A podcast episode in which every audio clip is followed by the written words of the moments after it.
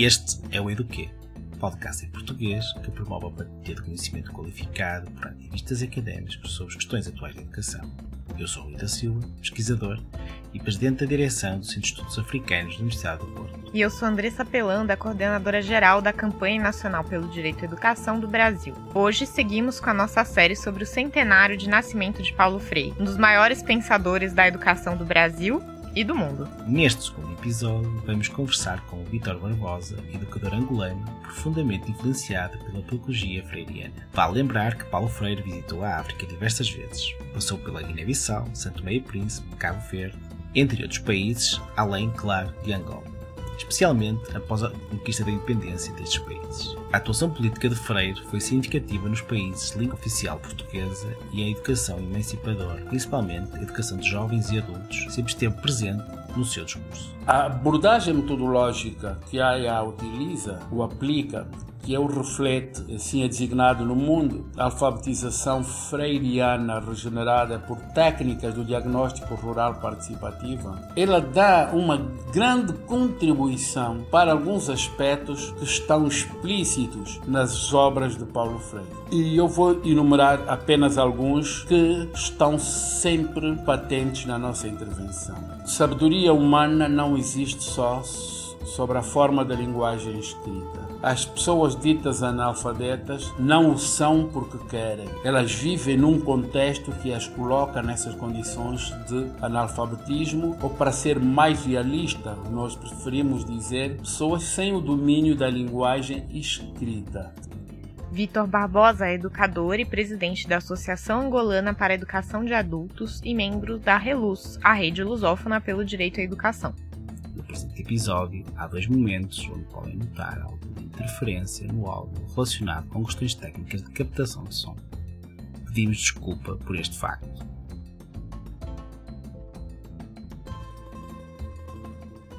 Vítor Barbosa, seja bem-vindo ao Eduquê. Eu é que agradeço este convite, principalmente porque estamos a fazê-lo dentro de um quadro de atividades para celebrar o centenário do Paulo Freire. Paulo Freire presente. Que bom, Vitor. A gente está muito feliz de ter você aqui. E para começar com Paulo Freire presente, a gente queria começar te perguntando o que você acha que é o legado de Paulo Freire. Olha, eu antes de dizer diretamente qual é o legado, queria dizer-vos uma coisa que é muito importante para mim. Eu estudei para professor desde 1900 e 65, isto ainda quando Angola era uma colônia, e depois fui estudando já depois da independência. E duas coisas eu nunca ouvi na escola, quer a nível médio, quer a nível superior. Uma, que a educação é um direito humano, e já estava lá dois anos antes de eu nascer. A outra é falar de Paulo Freire. E nos últimos anos eu sinto que vai aumentando o nome do Paulo Freire a ser citado por estudantes. E quando eu me refiro ao legado do Paulo Freire, eu gostaria de dizer que o grande legado do Paulo Freire resume-se numa palavra: esperança. Esperança do verbo esperançar. Isto porque com as suas obras, com os seus pronunciamentos públicos, com a sua vivência com outras pessoas, ele mostrou que é possível sim termos esperança no mundo melhor, no mundo mais justo. Ele viveu durante o período de ditadura no seu próprio país. Ele veio à África e participou no movimento de libertação de países que eram colonizados na altura por Portugal. E Brasil deixou a ditadura, pelo menos, não importa que situação vive agora, não é o que está em causa. Estes países que eram colonizados por Portugal tornaram-se independentes. Então, esta esperança do verbo esperançar é o que Paulo Freire nos deixa como legado porque é uma missão de todos nós contribuir ativamente para que haja este mundo mais digno e mais justo que todos nós almejamos. É o principal legado, a esperança. E depois é? deste legado da esperança e como o Vitor falou agora do trabalho que Paulo Freire fez em África e nós sabemos que principalmente após a independência da Angola ele eh, colaborou com Angola, não é? Pode-nos descrever essa colaboração e que influência teve? Olha, eu gostaria de vos dizer que eu tive o privilégio de ver Paulo Freire em Angola. Infelizmente havia muita gente, ouvia-se umas partes bem, outras não tão bem, mas Paulo Freire, depois da independência de Angola, teve uma passagem por Angola, eu digo assim, não sei por quantos dias, mas a colaboração mais profunda foi mesmo durante a luta, durante o processo de libertação nacional. Isto está bem patente no primeiro hino de alfabetização que Angola criou ou apresentou, onde ele diz: ensinar para aprender, vamos aprender pela revolução com mais saber, mais produção, velhos e novos, vamos aprender, seremos mais povo, sabendo ler, povo mais livres numa só nação. Este hino, na altura, tinha uma força mobilizadora, mas também tenho que reconhecer que, logo nos primeiros anos a seguir a independência, foi havendo um distanciamento da abordagem freiriana em Angola, porque a alfabetização que se fazia na altura já passou a utilizar cartilhas logo na fase inicial. Eh, havia todo um material com conteúdos ligados à época, ligados à guerra, às armas, e ficou sim na memória de muitos aqueles que trabalharam na alfabetização de uma forma voluntária, ainda eh, o espírito de Paulo Freire, que hoje continuam a evocar como tendo sido a sua contribuição para a alfabetização. Depois disso, Paulo Freire é retomado por nós em Angola, principalmente o movimento da sociedade civil, já olhando para as pessoas com quem se trabalhava, principalmente as organizações preocupadas com o desenvolvimento comunitário, usando abordagens participativas para contribuir para que os beneficiários dos projetos fossem eles mesmos sujeitos neste processo, ou seja, tendo uma visão de desenvolvimento endógeno e não exógeno. Só haveria desenvolvimento sustentável se esse desenvolvimento fosse impulsionado pelas próprias comunidades. Por outras palavras, era já uma abordagem influenciada pelas ideias da educação popular, para não olharmos para Paulo Freire apenas na perspectiva da escolarização diria que foi esta a influência naquela altura e que perdura e vai crescendo ainda nos diferentes atores que trabalham neste momento no meio rural, no meio periurbano e mesmo nas pessoas que procuram exercer a cidadania nos passos de diálogos, fazendo com que os diálogos sejam mais inclusivos, ou seja, que não haja uma elite a predominar a discussão e a fazer o adestramento das pessoas para seguirem um caminho que a eles pareça certo. Numa entrevista ao Angola Fala Só, se eu não me engano, de 2014, o Vitor se identifica como educador Paulo Freiriano. Vitor, você pode explicar um pouquinho o que significa é, isso e qual que é a implicação do legado de Paulo Freire, de Paulo Freire para sua prática enquanto educador? Olha, eu disse isso porque achava que era muito importante enfatizar esse aspecto, que era visto por muitas pessoas como o professor, o indivíduo que dá aulas, e infelizmente muitas das vezes isso é visto numa relação vertical, quem está em cima falando para os outros. E o que eu queria dizer naquela altura e que sinto agora é que ser Paulo Freireano é viver com base na cultura do diálogo. Esta cultura do diálogo implica uma reflexão participativa das questões numa relação horizontal, por outras palavras, construir em conjunto com os outros. Ser paulo freiriano significa a consciência e, mais do que isso, a convicção de que está-se sempre a aprender. Ser paulo freiriano significa ter a responsabilidade de respeitar, valorizar os saberes locais e beneficiar também deles. Eu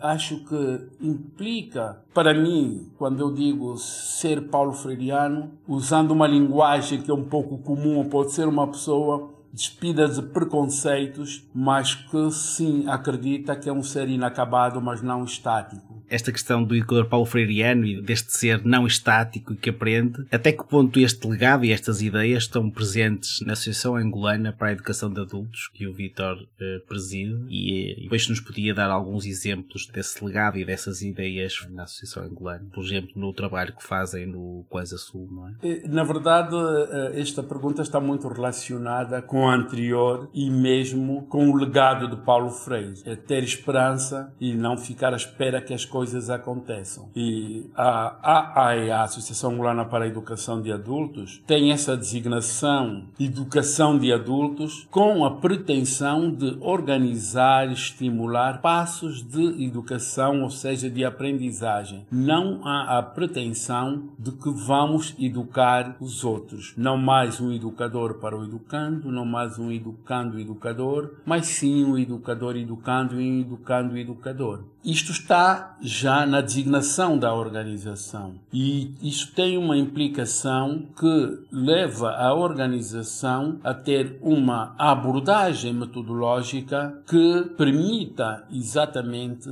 estimular a leitura do meio em que se vive, ter pensamento crítico e agir. Ou seja, a EA surge também para nós exercermos cidadania de uma forma organizada e coletiva. A abordagem metodológica que a EA utiliza ou aplica que é o reflete, assim é designado no mundo, a alfabetização freiriana regenerada por técnicas do diagnóstico rural participativa, ela dá uma grande contribuição para alguns aspectos que estão explícitos nas obras de Paulo Freire. E eu vou enumerar apenas alguns que estão sempre patentes na nossa intervenção. Sabedoria humana não existe só sobre a forma da linguagem escrita. As pessoas ditas analfabetas não o são porque querem. Elas vivem num contexto que as coloca nessas condições de analfabetismo, ou para ser mais realista, nós preferimos dizer pessoas sem o domínio da linguagem escrita escrita. Só se deve alfabetizar quem sente a necessidade e reconhece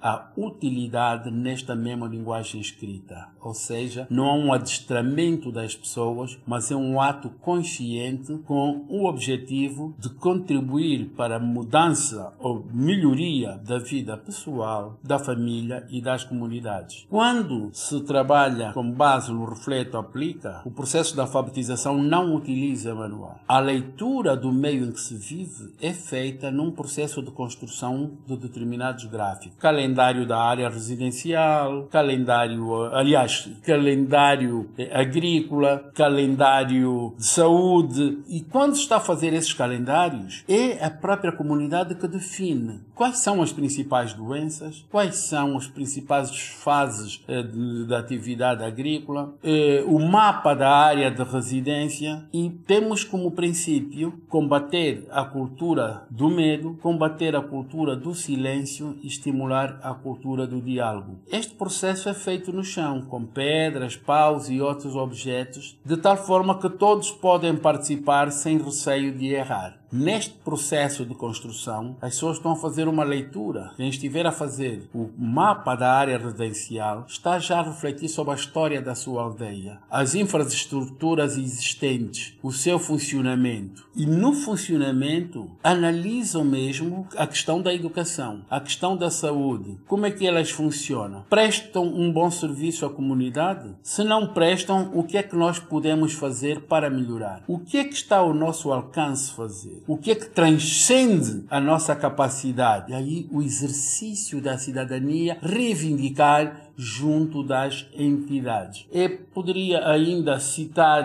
outros aspectos importantes neste processo, é mesmo a educação popular não é levar a educação às pessoas mais desfavorecidas. Não se vê este processo como uma ação de caridade mas é o reconhecimento da dignidade das pessoas e do seu potencial, da sua capacidade de contribuírem elas mesmas para a melhoria das suas condições da vida. Nesta educação popular, reconhece-se e valoriza a sabedoria das próprias populações, da própria comunidade. Infelizmente, nós em Angola temos um déficit que é a valorização das próprias línguas maternas, que é a valorização das brincadeiras e jogos nas escolas oficiais. Nós aqui estamos preocupados não apenas com ler e escrever, porque aprender a ler e a escrever só por si não vale nada. Portanto, aqui temos a nossa visão, o nosso compromisso com este ideal de Paulo Freire, que não é fácil,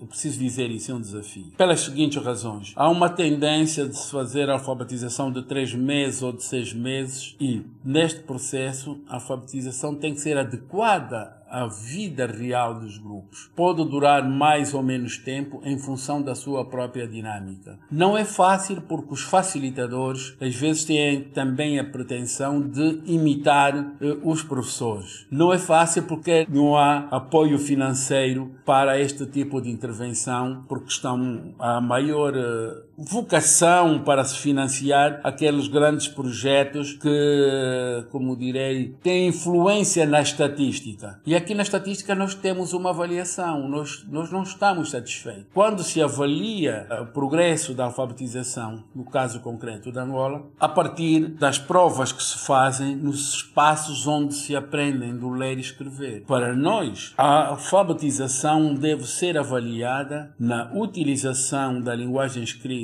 no dia a dia pelas pessoas, na utilização da linguagem para o exercício da cidadania, tratar os documentos, escrever cartas eh, fazer exposições e vermos que impacto é que isto tem na realidade. Nós usamos a palavra alfabetização por razões políticas, porque se dissermos aprendizagem só, dizem não, mas a nossa preocupação agora é alfabetização e não aprendizagem. Neste processo são abordados temas da vida real das pessoas. Por exemplo, as questões de género para nós são abordadas com base na realidade local. Angola é um mosaico muito grande e nós discutimos, de acordo com a realidade em que vive, quais são os traços positivos para uma mulher. O que é que é negativo numa mulher? O que é que é positivo num homem? O que é que é negativo? O que é que está certo? O que é que se pode mudar? E é com base nisso que as pessoas vão tentando mudar. A questão da violência doméstica, dizemos, a violência, quem pratica? Como é que ela se manifesta? Por exemplo, a agressão física. Por que é que ela aconteceu? E as pessoas vão fazer uma análise causa e efeito. E vão se aperceber que várias vezes o homem é violento porque pensa que a mulher não lhe quer, está a ser seduzida por um outro, portanto, é o sentimento da perda da posse e outras vezes é porque ele próprio, o homem, não consegue manter a vida da família a partir dos seus rendimentos que são muito baixos e então a conclusão que normalmente se chega é que essa violência, que aparentemente é uma manifestação de força, na realidade é uma exteriorização da fraqueza. Mas isto tem que ser discutido antes de acontecer. E quando as pessoas envolvem-se nesses processos, essa violência também diminui. A outra coisa que é para nós extremamente importante é que as pessoas analisam quais são os espaços que existem na sua comunidade em que podem participar mais, discutindo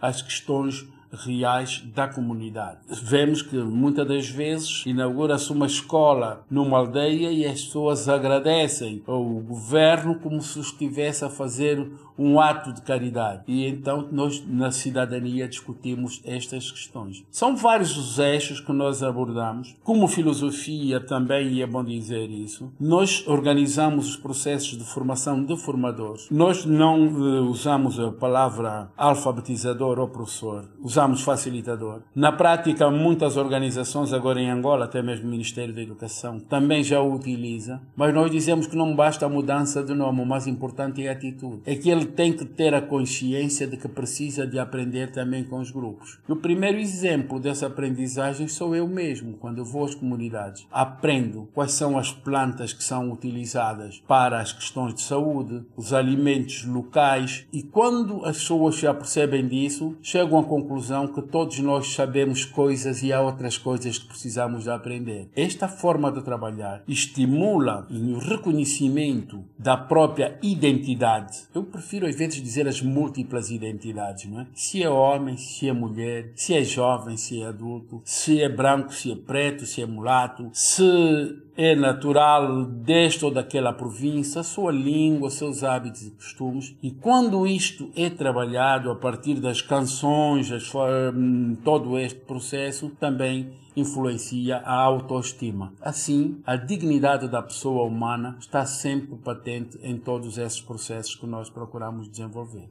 É interessante ouvir, né, esse relato, esses exemplos e essa ação reflexão, né, se a gente pode chamar assim, que o Vitor traz, especialmente da perspectiva de. Eu já fui, né, educadora popular também, e era um projeto, chama Projeto Redigir, aqui em São Paulo. Ele também traz, né, toda essa perspectiva freiriana, e uma das discussões que a gente fazia, né, os, os educadores, facilitadores, era justamente de como nós tínhamos que nos desconstruir também, né, dos métodos que tínhamos aprendido para conseguir construir essa nova forma de, de educação compartilhada. E aí eu estava aqui me perguntando é, na rede angolana, né, da Sociedade Civil de Educação para Todos, que é uma organização irmã, né, da campanha brasileira, da campanha nacional pelo direito à educação. É, como vocês levam essas práticas, essas reflexões de Paulo Freire para o dia a dia de vocês? Olha, Andressa, primeiro agradecer o facto de teres feito referência a algo que está escrito na nossa abordagem metodológica, que é mesmo reflexão, ação, reflexão. E isto é, é fundamental em todo o nosso trabalho. A rede é mais um espaço, exatamente, de exercício da cidadania, que este sentimento paulo-freiriano nos estimula. Nós temos a Rede Angolana da Sociedade Civil de Educação para Todos, que felizmente é membro da RLUS, a rede dos países de língua portuguesa, é membro da ANCEFA, que congrega as redes de países africanos e membro da campanha global. E Paulo, está aí o Paulo Freirismo quando a gente diz que só se é humano com os outros humanos. Isto leva-nos a trabalhar localmente, mas sempre numa articulação com outros, porque se o nosso objetivo, enquanto, eu não direi seguidores, que isso seria uma ofensa a Paulo Freire, aqueles que nos identificamos com os ideais, com o legado do Paulo Freire, eh, agimos para construir um mundo mais digno e justo, temos que compreender que o mundo é maior do que a minha terra onde nasci, o meu país, o meu continente. E, infelizmente, hoje já podemos aprender mais depressa pela forma de, de, como estamos a tratar o planeta e que nos está a demonstrar coisas negativas que acontecem num espaço geográfico têm repercussões noutros. A rede procura fazer advocacia pelo direito à educação. Paulo Freire reconhece nos seus ensinamentos que a educação é característica humana natural. O ser humano tem uma propensão para a educação, para a aprendizagem. E, infelizmente, muitas das vezes os governos não organizam eh, um sistema de educação público para responder a essas necessidades humanas de aprender, de desenvolver todo o seu potencial, para adquirir competências não só para o mercado do trabalho, mas também para o exercício da cidadania. E por isso, a rede eh, procura chamar atenção para os compromissos que o Estado assumiu, antes Objetivo de Desenvolvimento do Milênio, agora Objetivo de Desenvolvimento Sustentável, principalmente o ODS 4, que nós estamos a verificar que é necessário uma pressão muito grande, e Covid mostrou isso, para uma advocacia pelo direito à educação. Covid provou que os mais pobres estão a ser os mais afetados.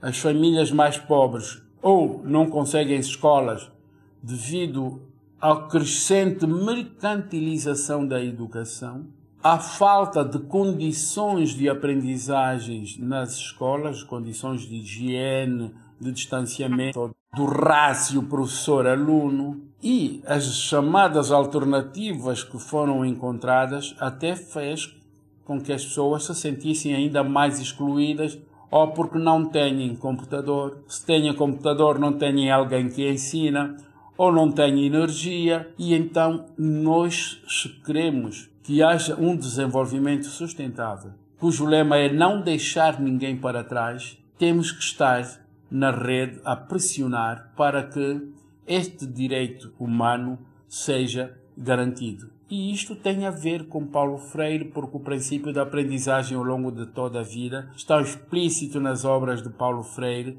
e nós só temos comissão é reconhecer só se é humano com os outros. Se nós não contribuirmos para que não haja excluídos, não teremos uma sociedade exatamente mais justa. Exato, e com base nesta, como o Vitor disse, nesta necessidade humana de aprender e tendo por base a sua experiência e o pensamento de Paulo Freire, qual é o conselho que dá a quem está na linha da frente da educação? Ou os conselhos? Eu faço sim uma sugestão, porque tem, eu aqui acho que nós temos exatamente é que pressionar. A primeira é que na visão de Paulo Freire tenham também a modéstia de aprenderem as novas lições que o mundo traz, como é a questão do Covid.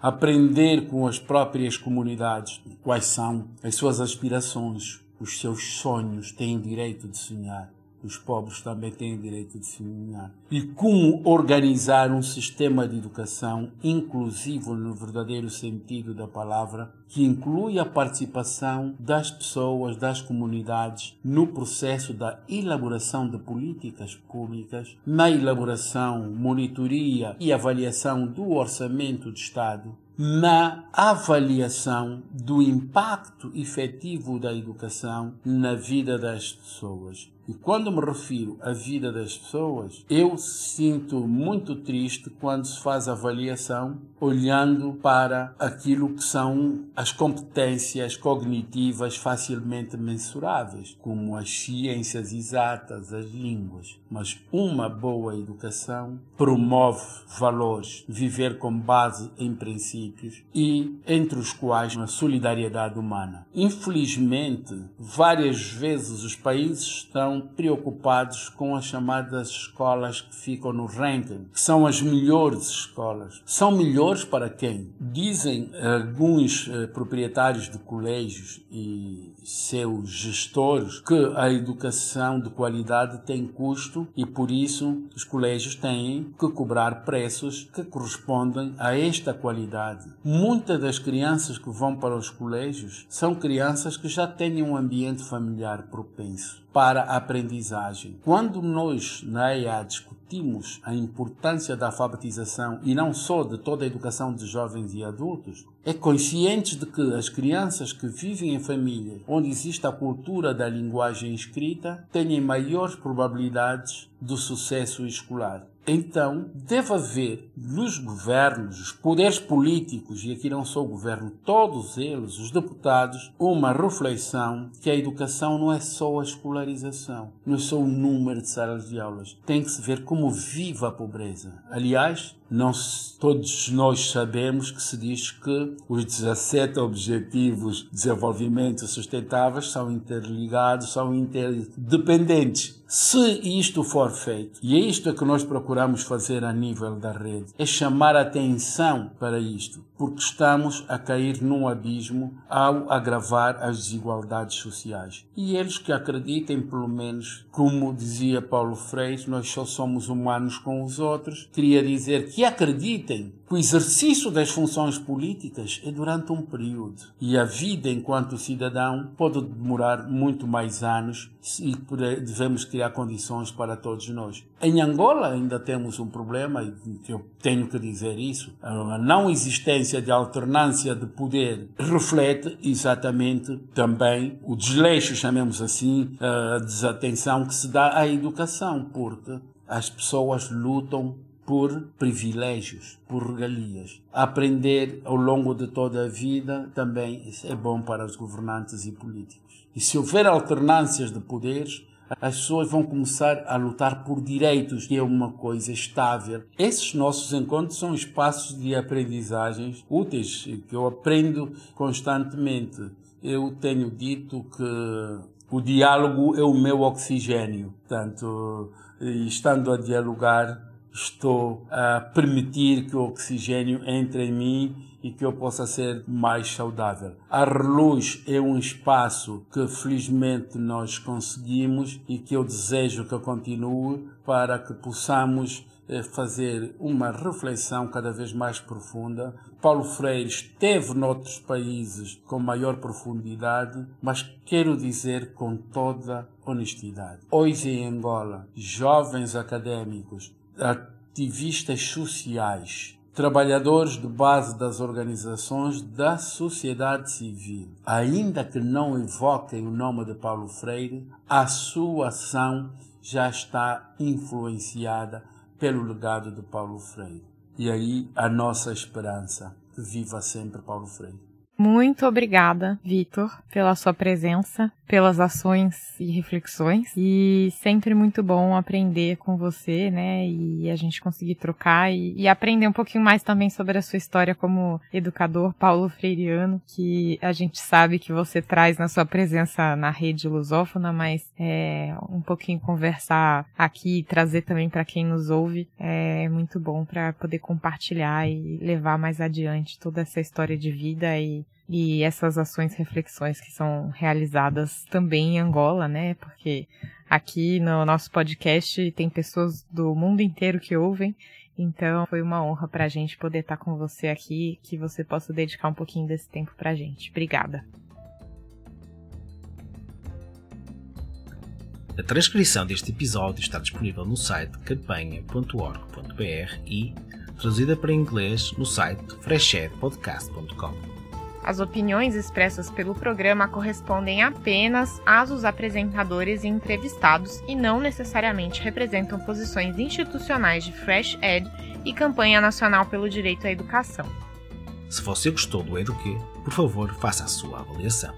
Marque as 5 estrelinhas para o Eduque no Apple Podcast, Google Podcast, Spotify ou na sua plataforma de podcast favorita. Isso nos ajuda muito, muito mesmo. O Eduque tem produção executiva de Renan Simão e Will Bram. Mariana Caselato, José Leite Neto e Rui da Silva são produtores. A música original do Eduque é de Joseph Minadeu, do Pattern Based Music. O Eduque é financiado pelo Instituto de Educação da University College of London, pela NORAC, que é a rede de políticas internacionais e cooperação em educação e treinamento, e por ouvintes como você. Faça sua colaboração em freshedpodcast.com/donate ou em direitoaeducação.colabore.org. Obrigada pela sua atenção. Aqui quem fala é Andressa Pelanda, coordenadora geral da Campanha Nacional pelo Direito à Educação do Brasil. E Rui da Silva, pesquisador e presidente da direção do Centro de Estudos Africanos da Universidade do Porto, de Portugal. Estaremos de volta na semana que vem. Até lá!